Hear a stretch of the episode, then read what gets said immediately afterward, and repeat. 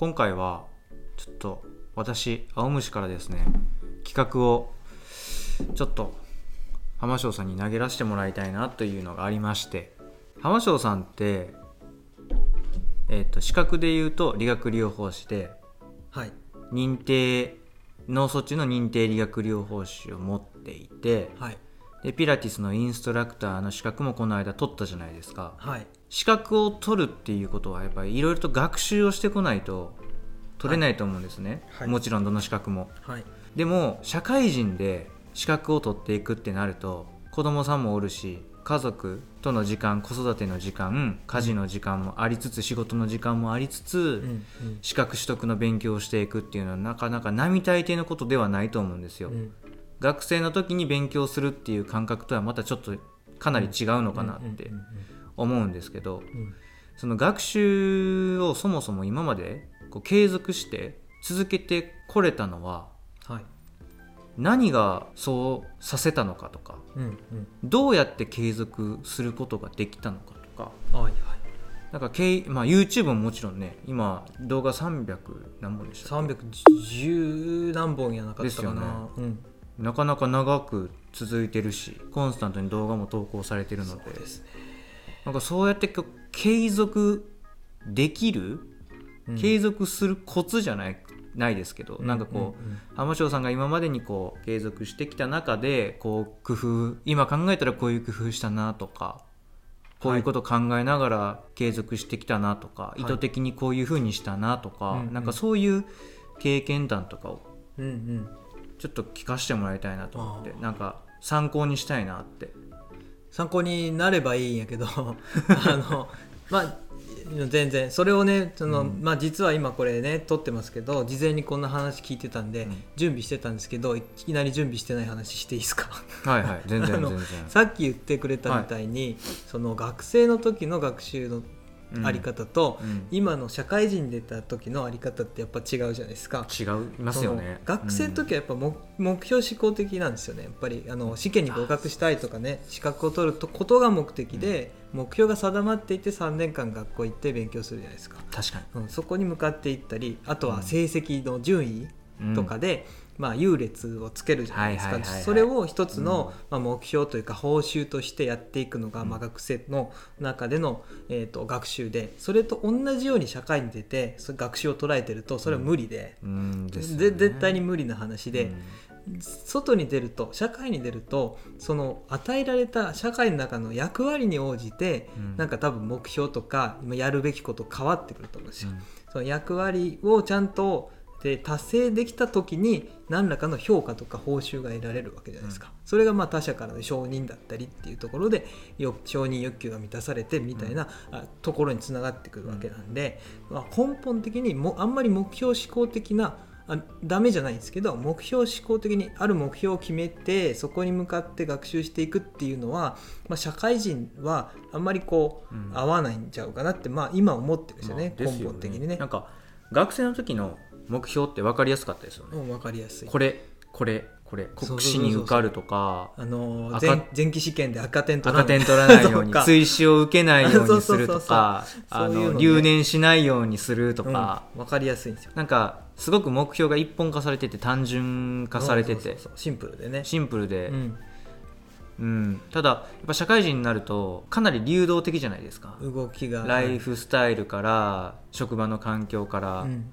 単純にここっていう目標をなかなか定めずづらいですよね、うん。うん。定めてる人もいるとは思うんですよ、うん。その業績とかねうんうん数字で出たりとかする場合はね定めてるとは思うんだけど、まあ、僕らみたいな仕事の話だけで言うと患者さんが良くなった、えー家に帰れたっていう結果ってまあ数値化するのってうん。なかなか難しい要素が当然多いじゃないですか。やっぱ人間的なんですごく。そうですね、うん、だからそれを自分の成果をその目標としてやる数値みたいなものを出してやるっていうのはなかなか難しいですよね、もちろん良くなっていただきたいけど、難しいですよね。なので僕の場合はその時その時の現在生じている課題に応じて状況に応じた挙動をしてきただけなんですよ、で今に至ってて別にピラティスのインストラクターを取ることも、はい。認定理学療法士を取ることも目標でも何でもなくてその過程の中にあったっていうだけで。ただそれだけなんで。じゃあうん。つまり、まあ、その目の前目の前の、まあ、その時の課題を一個一個クリアうんうん。していってなんか気づけば認定理学療法士ま取れちゃったみたいな。ままあちょっと言い方が乱暴ですけうど、ん。まあ乱暴やね。相当乱暴ですけど。うん。なんか認定理学療法士を取るためにうんうんうん。こういった勉強をしましあたー。ではなくてうんちゃうちゃうちゃう。そうじゃない、自分がこれが必要だとその時その時のタイミングで思っていたことを一個一個クリアにしていくことで結果認定理学療法士につながったとか。行動に落とし込んだらそうなっていった結果ピラティスのインストラクターを取ることにつながったっていう感じですよね。まあ、その辺の、まあ、具体的なことはちょっと話をね、うんしていきたいなちょっと思うんねですけど。詳しく聞きたいですし、うんうん、多分あのこういう浜翔さんのチャンネルってどっちかというと学習系の系統のチャンネルじゃないですか。そうですね。うんなんかそういうチャンネルこういうチャンネルをこう見てくださってる方の中でもやっぱり少しずつ勉強してちょっと自分を変えていきたいとかっていうようなマインドを持ってる人たちって結構多いと思うんですよ、けど、まあ、僕もそうなんですけど、なかなかじゃあ新たにこの勉強しよう読書しようって決めても三日坊主。うんうん。なかなか続かないみたいな、うんで結局続かない自分に自己嫌悪みたいなうん流れって結構多いと思うのでなんかその辺またちょっと参考にはいはいはい。今日ちょっといろいろお話聞いてはいさせてもらえたらなと。はい参考になれば。参考に。なれば。いいんですけど、うん。はいちょっとまあそこはね準備してきたんで、はい。話ちょっとしていきたいと思うんですけど、はいありがとうございますそれこそ目標を決めてないっていう話やったんですけど、うんうんうん。具体的なその目標は別に決めてないんですよ。でも僕はどういう人間になりたいかとか、うん。その人間としてのこう人生をこうどういうふうに送りたいかみたいなことはよく考えてたんですよね。ああの多分結構前から考えてたんですよね。どんな人間になりたいかみたいなことを。だから結局その自分の行動をこう客観視するっていうことをある時からしてきたんですよ、はい。これいわゆるメタ認知ってやつですね、メタ認知。メタ認知。よく言いますよねそうそうそうそう。メメタ認知の能力の高い人はうんぬんかんぬんみたいに書いてたりするんですけど、うんうん。うんまあ、ちょっとそこは分からないんで言わないですけど、まあ、メタ認知した時にあ僕はこういう行動をする人間にはなりたくないなっていうものを徹底的に排除していった部分があります。なるほど。そういう感じなんですよ、まあ、こういう人間になりたいっていうものがあってある行動を自分が起こした時にうん。それを客観視した時に、あこれはよく自分はなりたい自分じゃないなって思ったうんうん。らそれはできるだけ排除したしたいというような、まあ、感じでネガティブなところをまずちょっと切り捨てるような感じでうんうん。やっていったんですよね。でなりたなりたくないと思う自分を切り捨ててなりたい自分を目指してやってきたと、まあ、そこをちょっと具体的に話すのが今ちょっと難しいんですけど、うん。まあ、最後にちょろっと触れますけど、なりたい自分になるためにそのその時その時のはい。状況に応じた課題を、まあ、クリアはしてないかもしれないけど、まあ、こなしていったっていうはい。形まあになります。つまり自分が理想とするうん。こう像があってそこに直結するようなことはしっかり保持しといて、うんうん。そこに直結しないなっていうものをかもう片っ端からさばいていったっていう流れですそう。よね。そし,、うん。そしたらあの人によっては変なやつって思うんですよね僕のこと。を人によってはね。ね。まあ人それぞれによってこう像が違いますからね。そうそうそうそう。そしたらみんなが当たり前にしてることを結構平気で切り捨ててるような感じで見えたりする。うん。平気じゃないんですよ。切り捨ててるように見えたりする。うん。のでなんでなんかちょっとこうストイックな感じに見られたはいりする。はいはいはいはい。そうでもないんですけど、確かにねあの絞っていくと結局やることがそこに絞られていくんで、うん。ストイックっぽく見えるだけで、うんうん。うん、ただそういうふうにあの行動していた。あの、うん。いつそれこそ僕ねこれも台本書いてないことなんですけど、あの高校生の時にあの盲腸っていうちっちゃい病気あがーをこじらせちゃってで、うん。まあ、動画に出てってね このチャンネルの中でもなぜか、うん。あの PT 関係の動画よりも 圧倒的に再生されてる中水炎になった時のあ話ってやつの中水炎になっあた浜翔さんの経験談がね。そうそれがあるので、まあ、もしあれやったら見てもらいたいんですけど、その時に、まあ、全然生死をさまようような病気じゃないんですけど、うん。あまりの腹痛に失神しそうになったりとか、はい。3, 3度の手術を経験したりとかやっぱなんかそういうなんか僕は高校生なりにちょっとこう、せ生命の脆さというか、うん。あの死の危険みたいなものをすごく身近に感じたんですよね。うん。同じところに入院していた50代ぐらいの方とかが、まあね、がんに侵されてたりとか、まあ、いろんな病気で入院してる外科病棟だったんでそういう人たちを周りに見ながら自分もちょっと腹痛とか手術のあの後で苦しんだりとかってしている中で、なんかそういう生命の脆さみたいなのを感じたんですよ。それがやっぱり根底にあるんちゃうかなと自分では思ってて。それが高校生の時でした高校生。3年間でね3回入院したんですよ。ね、随分あの親族には心配をかけたかなとは思うんですけど。じゃあある意味そういう経験も自分の浜翔さんのパーソナリティを形成するそうそう。一つの大きな衝撃うん。だったと、いつ死ぬかわからんのやなって思って、うんあの本当間違えた一歩間違えたらもうこれで死ぬんかもしれんなみたいなことはいつ起こるかわからないんやうん。なと、じゃあ自分が急に命を落とした時にはい。あの納得できる形に常にしておきたいっあていうのがあってー、そこからあの自分がこれも変な話ででもなんかの本に書いてあったんですけど、うん。自分がしあの死んだ時にお葬式で自分のことを周りの人が何て言うかを想像するんですうーん。それを人生の目標にしましょうみたいな書いてた本があって。ないいいい言葉ですよね。何の本やったか忘れたんですけどそれを紹介している動画を見て本を読んだんですよ、はい。そしたらそういうことが書いてあってで自分が、えーお葬式自分のお葬式に来てくれた人がどんな人が来てくれてその人たちが僕のことをどういうふうにあの言葉で言っていたかみたいなのを想像する、言ってもらいたいかですねこれはね、それを想像した上でそれが多分なりたい自分なんだと。うん。いうことで、はい、それを目標にしてるんですよ、なるほど一つ。目標って言ってしまうと目標。うん。要はそこのあの、まあ、病気をした時のね体験は自分のパーソナリティにすごく影響をうん。与えてるかなと、まあ、思いますね。またちょっと台本ない話をしてしまいました、ぜひあの皆様中 水炎になった時の話っていう動画あの下のリンクからね。めっちゃ回ってるんでなぜか、うん。リンクからちょっとまた あの覗いてみてください、ね。よろしくお願いします。罹患する人が多いんでね、うん。罹患えっとね中水炎になる人多いんでね、ううんん。そういう関係だと思いますけど。まあまあそういう体験がはいはい。ある、あなるそこが目標に影響してますねバックグラウンドにあったと、はい、ただまあここのねあのチャンネルは、まあ、理学療法士うん。とか、えー医療関係者に向けたっていうところなので、ちょっと仕事上の話をね仕事上の学習の話ちょっとはいはい。あのしていこうかなと思うんですけど、それこそ僕学生の時は、はい。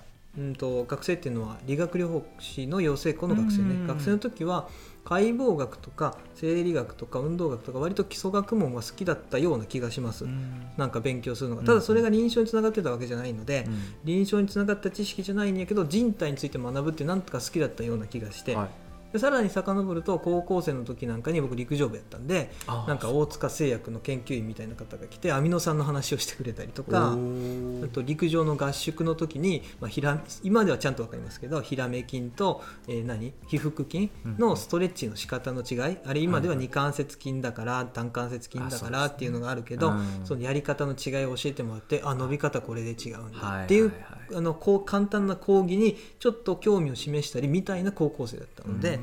まあ、本質的にそういうとこ好きなのかなっていうのはあるんですよね。結構面白いなと思って。なんで自然とそういうのに関心が向く傾向っていうのはあったのかもしれないですね。なんで PT っていう職業は、まあ、たまたま選んだ職業なんやけど、まあ、最適解やったのかもしれないと今では、ううん。ん思ってて、まあ、そういうのはまず根底にあるから学習がしやすいっていうのはあると思うんですよ。なんでまあ正直なこと言うとなんかあんまりそういうの好きじゃないなとか。日本では主に高齢者の方にかかることが多いんで、うん。そういう医療高齢者医療にあのあんまりこう気が進まないなって思った方はもうやめた方がいいんちゃうかなって思ってます、まあね。うん。ほんまに。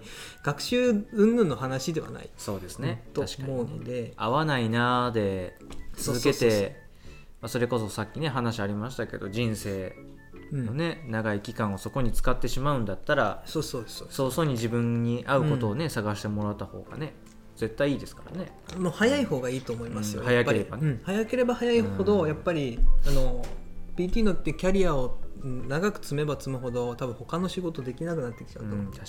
それはねありますよね。うん。なんであのもし合わんなと思うんだったら早めに、うん。まあ、自分に合うものを探した方が僕はいいんちゃうかなと思います、僕はたまたまこれが合ってたので、うん。僕今この仕事好きなのでなんであの全然いいですけど、はいはい。うん。まあ、そういうのがまず根底にあるとなるほど、うん。でも就職をするとそれこそ臨床につながった知識を持ってないうん。ので、自分のその提供しているその仕事というか理学療法がの中身が、あ報酬とこう見合ってないなって感じたんですよね。あのまあ、給給料もらうじゃないですか、はい。まあ、診療報酬上の話ではなくて自分が仕事をした結果、まあ、給料もらうわけじゃないですか、うんで患者さんたちはありがとうって言ってくれるわけじゃないですか、うんはい。でも僕はその言葉や報酬に自分の仕事が見合ってないなって感じたんですよ。あなるほどね。うん。だ知らないことがいっぱいあるし、うんうんうん。で学校の勉強ってやっぱ国試に受かるための勉強っていう側面がやっぱり強いので、ですね。技術的なこととかっていうのはやっぱムラがあるんですよね、うんうん実習地によって違うし、ムラがある。で当然ほとんどの方がベテランの方々と同じようにはできないと。う、ん。見合わないなと思ったところであこれは何かを学ばないといけないんだと、僕は思ったわけです、うんうん。ただ今は本を毎日読んでますがあ、うん、本読めなかったですあんまり、あその当時は。えー好きやったけど医学書読むのはやっぱ疲れるじゃないですか、まあそうです で、うんあんまりこう本をいっぱい読んで勉強するっていうよりは、えーセミナーが良いですね。はいはいはい。いろんなところのセミナーを探してはいうろうろしてその当時行ったので言ったら PNF のコースなんかも結構な高額を払って、はい。料金を払ってうんうん受けに行って、まあ、それもいい経験なんですけどね。そういうふうにセミナーをこうはしごするようにうん。1年目2年目の途中ぐらいまでは行っていたという感じだったですね、うんうん。そんな人が多いんちゃうかな多分。多いかもしれないですどねっちか言うたうら、ん。なんか1年目2年目のその時点でこの本いいなって絞ってやってるってあんまり聞かないですもんね。いい本が分かんないですよね。わかんないですね。何の本をなんかよく質問されることないですかなされるなんか最初どの本読んで勉強したらいいですかうん、うんそうそう。ど何から学んだらいいですかとかね。どの本がおすすめですかみたいな。はいはい、うん。そうそうそうそう。そういう質問ありますもんね。ある。あるんやけど、まあ、その辺に関する答えはその後の自分の勉学習の仕方につながってくるんですけど、まあ、よく聞かれますよね、うん。これは聞かれる。確かに、うん。まあ、だ1年目2年目ぐらいの時は、まあ、各セミナーとかにどんどんどんどん参加をしてそうそうそうそう。で学習を進めていったっていう感じ。そう表面的ではあるけど、まあ、技術的なこと知識的なことを学習していって多分僕はこういう形でし続けるんだろうなしばらくはって思ってたんですよ、うんうんなるほど。そうしたら、はい。え2年目の中頃ぐらいに2年目の中頃、えーうん。結婚したんですよね。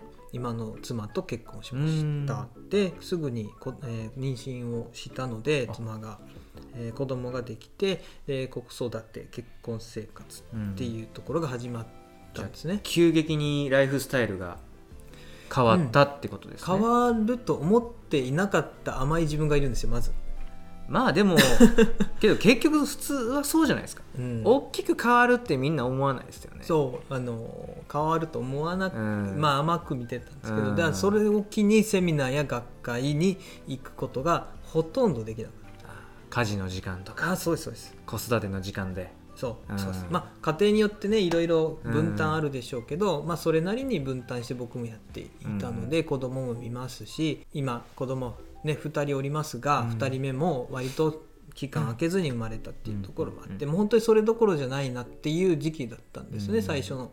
だから本を読む時間や体力っていうのも結構制限されてたりして、本は読もうとはしてたんですけどあのしんどい。うん。だだから同じように学習できなくなったっていう状況が現れてくるわけですようね、んなるほどね。それよくあるじゃないですか、うん。結構みんなそんなことねそうか。あると思うんですよね。ね。1年目2年目の時は、まあ、セミナー通いができてたけど、うん。まあ、き結婚を機に、ちょっとまあ、ちょっとなかなかあの足を運ぶことができないと、そうそうそう、まあ、その中で、まあ、少しでも学習をと思って、うん本を読もうと思ったけどやっぱりこう体力的なところとか。これね本当みんなそうかわかんないんですけど、うん。本当ね結構しんどかったんですよ僕は。あうんの1年目2年目って仕事もまだちゃんとこうなんていうのこなすのが精一杯みたそうですよね。いなところがあって、うんうん。仕事もそれなりに気使って疲れるし家でもやっぱりいろいろすることがあって疲れるので、うん。本を読むって案外体力いるじゃないですか。そうですね。結構時間も必要ですし、ねあそうそうそう、うん。なんでそれが思ったようにできない。うん。だから学習の仕方をちょっと考えざるを得ないという状況になってきちゃったんですね、はいはい。でそこで僕考えたんですよ。お。今学習を続けていくためにはうん。どんな学習の仕方がいいんだろう、うんあどうも僕はおろそかにしてきた学習方法があるなって思ったんですよねそこで,、はいはで僕はセミナーにいっぱい通いましたし、はい。なんかあのいろいろ学びましたけど、うん。そのセミナーを選ぶ出発点っていうのは自分の興味関心だったんですよ。いあなるほどね、うんうん。じゃうん。じゃなくてその今担当しているこれも動画にしてるんですけど他の動画でね、うん今担当している患者さんから生じた臨床上の疑問とか、そういうものを出発点に、えー勉強する本とかをフォーカスしたらどうだろうって思ったうんんですよね。なるほど、だからもうそこの今いる患者さんを中心に学習しようって思ったんですよ、そしたらそこにフォーカスされるので本丸々一冊まあとりあえず読まなくてもいいわけですね。一うん旦、あのその場でお問題がまあ解決すればいい。まあ、解決はしないかもしれないけど、まあ、ある程度こうできればいいんでうんうん。でそういう学習の仕方をあせんといかんのかなっていうことを考えてそういう学習の仕方を始めたんですよだから疑問に応じていろんな論文とか本文献にアクセスをして、うんうん。で、えーできるだけ今ある問題をクリアにできるように、うん。えーやってきたと。でそしてまた患者さんと関わってはい。疑問を持ってはい。調べて、そして考えてっていうことを繰り返した、端的に言ってしまえば考え続けたとうん。いうことになります。疑問を持ち続けた。まあ、つまりそれまでは、まあ、いろいろなセミナーをまあ言ったら手当たり次第じゃないですけど、うん。うんまあ、どんどんどんどんこ面白そうなう面白うそうなものをそうそうそう。こそうかいつまでどんどんどんどんこう勉強してきてたものをやっぱこう時間の制約とかもあるから、うん。まあ、臨床上、うん。業務上で、うん。えっ、とあなんかこれ良くならないなどうしたらいいのかなっていうね。こう疑問に対してもうん。完全にフォーカスして、うんそういう問題を一個一個解決するために動いたっていうそうそうそう。方向転換ってことですよね。本当はそれがあるべき姿やと思うんですよね、今思えば、うん。けどなんかセミナー通いがちですよね。通いがちです簡単じゃないですか、うん。お金払ったら教えてくれるその場でうん。なんか分かりやすい簡単な方法とかうんうんをかいつまんで教えてくれたりするし、耳から入るけんうん。覚えやすい、覚えやすい覚えた気になりやすいです。よはいはい。はい。なんで本来は僕はやっぱりあるべき姿は今の学習方法で、うん。そう今も続けてるんですよね、うん。このやり方で。ずっと続けてる。でこれがあるべき姿だと思うんですよ、なんでこれで、まあ、どこうするしかない状況だから僕の場合はこうした。うん。うんけどそうじゃない人でもこうしてほしいって思います今は、まあ、臨床上の、うん、そうそうそうそうそう、いろいろな疑問を出発点とし出発点として学習をしていくと、ての方がいいんちゃうかな、うん。あのうんいいと思います。うん。まあ、焦らずに何を本を買ったらいいかどうかじゃなくてそうそうそうそう、まあ、まずは患者さんに向き合ってっていうところがやっぱり大事ですよね、そう当たり前ですけど、うん。そうなんですよね、案外忘れがちですけどね、うん。やっぱりね。そうやっぱ理学療法の仕事が好きっていう人ほど忘れがちなんちゃうかなって思うんで、んあのそこはあの強調したいなと思うんですよね、なるほどなるほそうするとちょっとずつ知識積み上がっていくじゃないですか、どはいはいはい。で経験もしていくわけじゃないですか、うん。年数がねこううん。増すにつれて積み上がってくると、うん。そうするとこう世界が広がってくる。はいはい。ほんで、えー視野が広がってくるじゃん、ねそしたら逆に分からないことが増えてくるんですよ。うん。これ不思議で。うんなるほど。なんか知ってることが増えると分からないことの範囲が増えはいるんですよ、はい余計難しいよなみたいな感じになってくうるんですよ、ん。なるほどね。そう。最初の方は何がわからないかわからないからあそうそうそうそうわからないことがわからないですよね、うん。そだから疑問があんまり浮かんでこないですよね、ううん。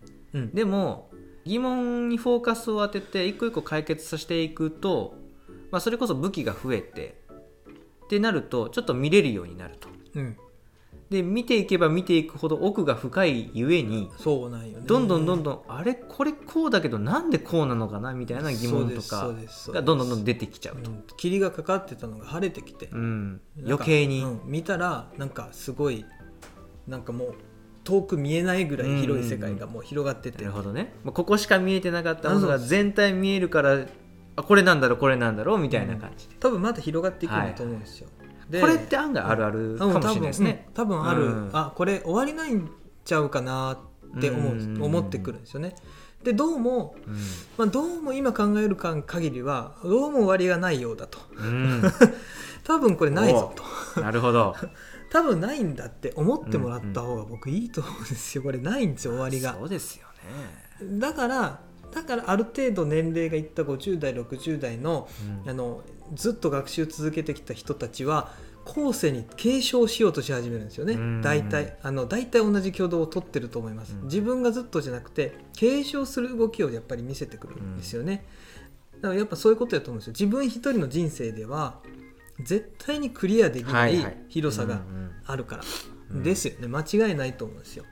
なんで、まあ、僕の場合も自分の人生の中でできる範囲はしたいんだけども多分無理なので、えー全部は無理なので、はい。やめることはなくずっと今みたいな感じで、まあ、学習は続けるんだろうなうん。って思ってるんです。うん。なので、まあ、僕も、まあ、そういうふうに学習はまあしてきたんですけどこの間あのこの企画をね持ってきてくれた時に、えー青虫君からこのうん。今の学習のスタイルを築くために何か捨てたものはないかとか。そうそうそうそうそう。ちょっとね無理難題をちょっと押し付けたんですよ。いやもう本当にねこれ本当にね変な話だけどただただテレビ見んなったとかね。そんな感じ。いやでも難しいですよね。なんかこう新たにこういうふうに勉強していかないといけないなってスイッチが入った時にプラスしていくことって簡単じゃないですか。でもね限られてくるんですよね。なんか新たにこれやろうとかこういう勉強する時間を作ろうとか。プラスどんどんしていくことって簡単だと思うんですけど、まあ、もちろんそれも聞きたいんですけど何をプラスしていったかっていう切り捨てた話でしょ？逆にじゃあ今までの生活習慣の中でこれいらないなって判断して時間を確保するために捨てていったようなもの。うん結構人間って捨てるの難しいと思うんですよね、うん。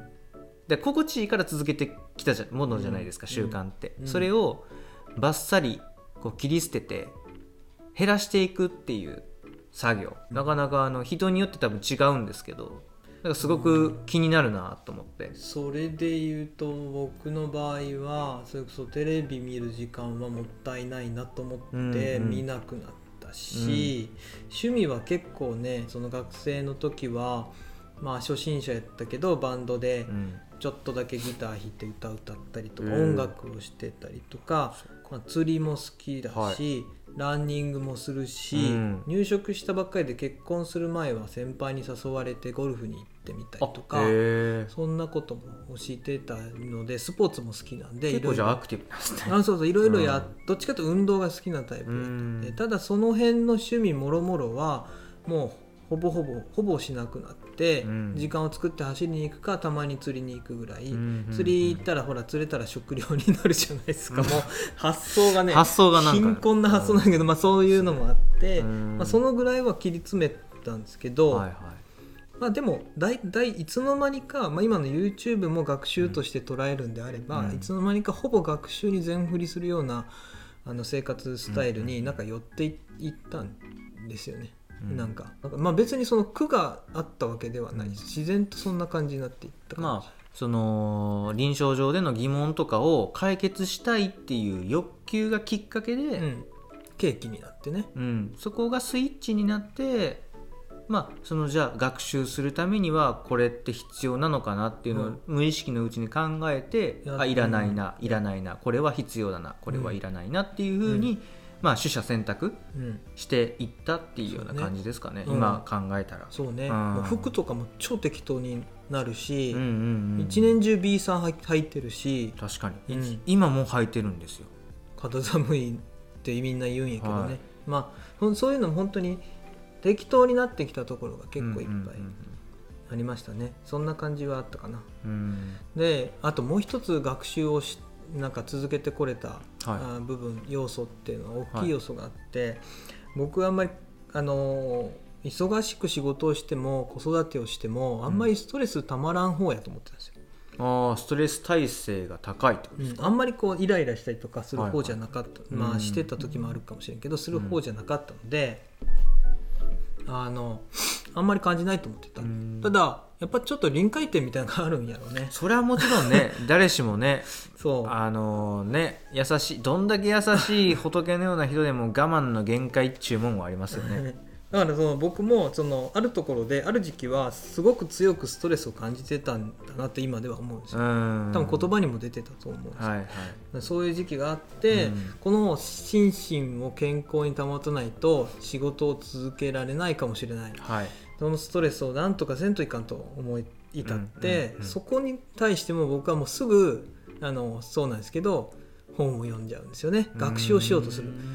で学習をして理理屈で理解をした上で何か行動をするっていうことをしていって、うんうん。まあ、たどり着いたのが瞑想とか、えーとはい。マインドフルネスとか仏教の思想だったりみたいなのにたどり着いて、まあ、素人でも読みやすいような本をいっぱい読み漁ったんですね、読めない本読んでも仕方ないんで、読める本をいっぱい読んで今でも読める本しか読めないですけど、うん。読んで、まあ、表面上の理解やけどそれで少し自分はえー理解が進むことで心が軽くなったんですよ。うん。なるほど。うん、それと同時にちょっとこう、まあ、瞑想の時間を作って、まあ、ちょっとこう楽になってきてメタ認知もできるようになってくると、それと同時に時間って過ぎていくじゃないですか。うんうん。だんだん自分の家事のその量とか、えー、と子供がやっぱり自分で自立していくから、はい。あのその辺がちょっと楽になってくるんですよ、うんうんほんで、まあ、仕事も慣れてくるでしょ、うん。なんでそれと同時に時間経過とともにその物理的に、まあ、その環境によって生じていたストレスはちょっと減ってくる。はいはいはい。でマインドコントロールじゃない マインドコントロールしちゃダメよね。ダメですね。メンタルよね。うん。めマインドはコントロールしちゃダメ。それ洗脳ですからね。メンタルよね。自分のメンタル。そうメンタルのコントロールがコントロールしてるつもりはないんやけどなんかこうストレスっていうものが、はいはいえー、と扱うのが上手になってきたんですよ。うん。それはその仏教の方に書いてたんやけどそのどうもストレスっていうのは、これはずっとあるもんじゃなくていつの間にか過ぎ去っていくものなんやってたんですよね、うん。一過性のね。ここにあるもんじゃなくて過ぎていくものずっとあるものじゃなくて、うん。なんかストレスをずっと抱えてるっていうのは状況が持続していたりとか、はいはいはいそこに対して言葉をひっつけて自分の中で言語的に認識しているから、うんうんストレスっていうものがずっとここに生じ続けてるだけで、うん。そこを一旦のけてしまうとストレスって過ぎ去っていくものなんだと。なるほどね多分脳も嫌がるじゃないですかストレス、うん。いや嫌ですよね、うん。そりゃね、あるもんなんだなってん。そう思ってきてどうも言葉によって修飾されててそれが繰り返されてるっぽいと、うんうん。だからその言葉言語的なその修飾を排除したいなと思って瞑想を始めたんですよ。うん。正しい使い方か分からんけど。うんうんうん。うん。そして時間ができてきて金銭的にもちょっと余裕ができてきて、はいはい。今になってセミナーに行ったり、えー学会に参加したりいろんな人に声かけてこうやって YouTube で話したりっていうことができるようになってきたんですよね、そして今自分はマックスに元気です。元気です。めっちゃ元気。元気になってきたんですよ。まあそう。そうなんですよ気持ちが軽いからすごく体体も元気。なるほどだからそそういうのもやっぱり自分の体をとか自分の心をの健康を維持するための学習もやっぱりしていかんと、うん。体ありきこ自分の心ありきの仕事なんでなる、ほどね、だかうん、そういう学習もしてきましたね。ら結局その学習を始めたのもそういうものを身につけたいっていう目標がありきじゃなくてベースは結局同じでうん。こうこのままだとちょっと自分の体調メンタルが危ういなっていう問題点に直面してそれに対して何かの対策をっていう形で結局身についた。そう。状況に応じてやってきたというだけ、うん。同じ構造は同じなんですよ。そしてもう一つ構造が同じものがあります。はい。30過ぎたぐらいからあ。ちょっと腰が痛い時があ体がちょっとだらしくなってきたりやとかおじさんになると。そうですね。今25歳とは違いますか？今30今年5になるんですけど。10年前とは？あなやっぱりそんなことないろうと思ってたんですけど、人間ってやっぱり年取ると絶対に衰えるのは間違いなくて、ね。うん。うん。これ間違いないことでやっぱり体を酷使してきた部分はああるんですよね、いろいろ対策はしてきたけどやっぱり年齢が、まあのまあ、積み重なっていくとともに体の方が余裕なくなってきちゃった、はいはいはい。なるほど。精神的なストレスをかわす方法うん。克服する方法はなんとか身についたんだけどそうですその次にすぐ迫ってきたのが単純に身体の衰え。体がしんどい。体がしんどい。そう。ってなってきた。なるほど、で僕たちって歩行介助とかほらよはい。く動画にも出してますけど、うん出してますけどって言って出してますけど。あの出してますけど、はい。あの超過遭遇で歩行介助する時とかってうん。密着するじゃないですか。で、すね、で体の動きが悪いとか、うん。体姿勢が悪いとか、うん。あとどっかが痛いっていう人間が、えっと、脳卒中とかでうん。いろいろこう体の状態をね患ってきてる患者さんに対して接触をして介助をしていいわけないなって思ったんですよ。よくはないですよね、うん。いいわけはない。なと、うん。でも自分の身体の状況がなんかしんどいなって気づけたんだったら、うんうん。それを良くしていくためになんか動いた方がいいよな、うん。接触そのままするのは良くないよなっていうことで考えたの。が前回の動画にも。前回いつか分からんけど前に出した動画のあのボディーワークを学びたい。ピラティスを学びたい、はいはい。につながったあそうですそう。です、うん。そこでピラティス出てくる。んですよ。なるほど、体を良くしたいんです。まずは自分の、うんうんうん。でその体で、えー関わりたい。うんうん。でついでと言っちゃ失礼ですけどエクササイズの指導方法を学び学ぼうかなとうんうん思ったんですね、そういうことも勉強できるし、まあ、一石二鳥やと。自分の体を良くして。で人の体を良くする方法も勉強できるんだぞということで、んんん。ボディワークねピラティスを学ぶことにした。でこれも一緒です。構造はね。そうですね。結局直面した問題点に対して何かのアプローチをってしたことで結局そう。なったと。そう。うん。だからこれもすごい高額だったんですよね自分としては。うん。うんうんでも今今の今まで自分その時その時の状況に応じて学習できる仕方を選んでやってきた上で、時間的に経過をして金銭的にちょっと時間的にも余裕ができたっていう段階までちゃんと自分の心と体をあ持たしておいたからこそ、うん。そこで高額だったけどお金を出して楽しい時間を過ごすことができた。うんうん。これがまあやっぱり最初の、まあ、流れからつながってるところなんやと思うんですよね。うん。うん、今でもピラティスまだ練習どんどん続けてますし、正直ちょっとまだ腰が痛い時もあるし、えーのでまたもピラティスもこれから学び続けていけるでそれをそれがきっかけで何年後かにもしかしたらもっと新しい学びがうんその状況に応じてあるかもしれないな確かにと思うんですよねね。今の話を聞いてすごくふと思ったことがあって結局目標ベースで何かを達成してしまうとそれ以降絶対やらないですもんね。次の目標を立てないといけないでしょ。うん、あの例えば、まあ、そのピラティスの話出しますけどピラティスのインストラクターに俺はなるって、ああ海賊王になる感はい、でなっちゃうじゃないですか。なっちゃったらその後まだもうもっともっとピラティスの練習していきたいななんて感情絶対生まれないですよね、もうそこがゴールになっちゃうからもう多分やらないですよね、うん。この本を読破するんだってそれだけを目標にとにかく読むじゃないですか、うん。読み終わるじゃないですか。また読まないですよね。うんうんなんかそれと同じでやっぱりそこがやっぱ目標ベースじゃなくって、まあ、問題ベースでこう結局目標が達目標というかね、うん。まあ、そういうなんていうんですか業績うん。が達成できたっていうのはやっぱりこう続けていくための習慣づけになってるのかなって僕はすごく思って、やっぱそこって大事だなって思うんですよね。ああそうやね、うん。そうかもしれないですね。結局それが結局習慣みたいな感じになってきてますよ、連続性がある感じになってきて、うんうん。だから、浜翔さんで言ったらその習慣がどんどんどんどん積み上げていって積み上げていってまあ福利的な感じで 福利ね、伸びていったっうん、ていう感じなのかなって僕はすごく思ってて。そうかもしれないですね。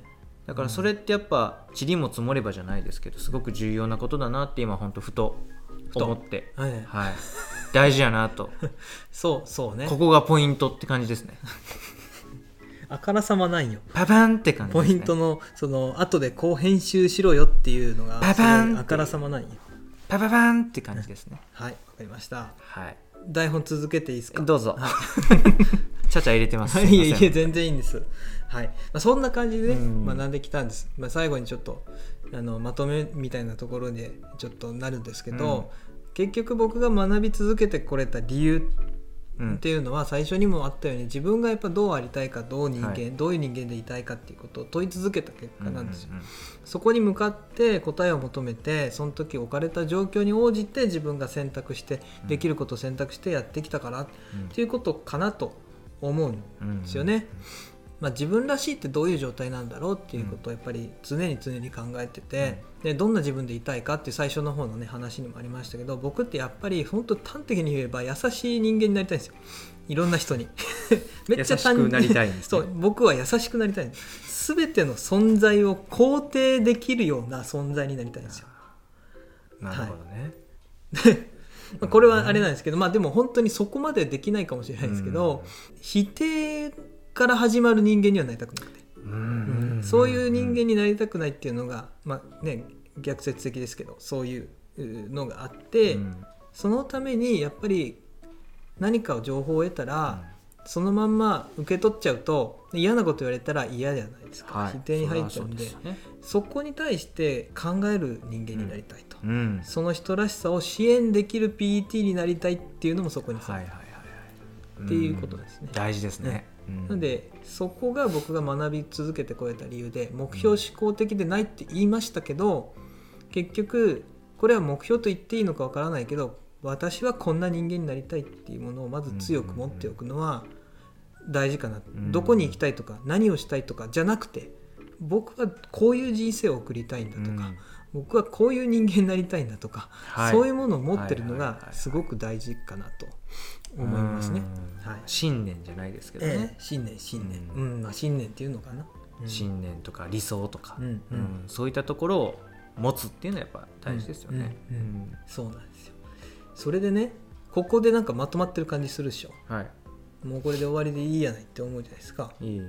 だから最後にもう一回もう一個思いついてなんか習慣化の工夫みたいなちょっと台本書いてきちゃったんですよ。これいいんじゃないですか？習慣化の工夫、まあ、浜浜翔さんがこう習慣づけをするために行ったことってことですか？あそうです。実際の行動ですよね、これは参考になるんじゃないですか？今のでなんか話まとまった感じやけどその話もしてもええやろうか。ぜひお願いします。えっととりあえずじゃあ一旦ここで締め締めます？締めましょうか。締めます？長いんでね。めっちゃ長かったんで。次はあの具体的な方法をね教えてくださるそうなので。習慣化の方法多分5分ぐらいで終わるんで。いえや伸ばそう思ったら伸ばせれるけど。はいじゃあちょっと長くなっちゃったんで本日はこれで。はい。ありがとうございます。はい以上になります。ありがとうございました。ありがとうございました。